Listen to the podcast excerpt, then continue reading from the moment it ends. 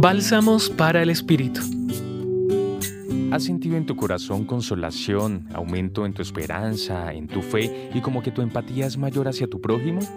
Esto es la presencia del Espíritu Santo actuando en ti, que se mueve en ti para consolar y para guiarte en ese llamado desde el amor a construir paz y justicia. En el Evangelio de Lucas, Jesús, impulsado por el Espíritu Santo, anuncia ante muchas personas la buena noticia, su proyecto de paz, de tocar corazones heridos y convertirlos en fuentes de vida, en abundancia, de ver a los ojos a las personas y restituir su dignidad, de anunciar la posibilidad de vernos como hermanos y hermanas y romper las estructuras profundas de injusticia social. Algunos se incomodaron con este modo de Jesús de hablar con tanta severidad, cuestionaron su origen, ¿No es este el hijo de José? Pero Jesús, guiado por la fuerza espiritual, no prestó atención y se abrió paso entre la multitud.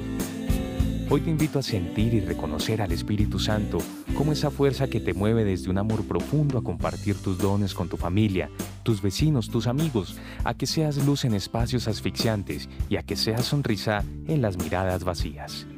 Este bálsamo fue compartido por Viviana Peña del Centro Pastoral San Francisco Javier de la Pontificia Universidad Javeriana.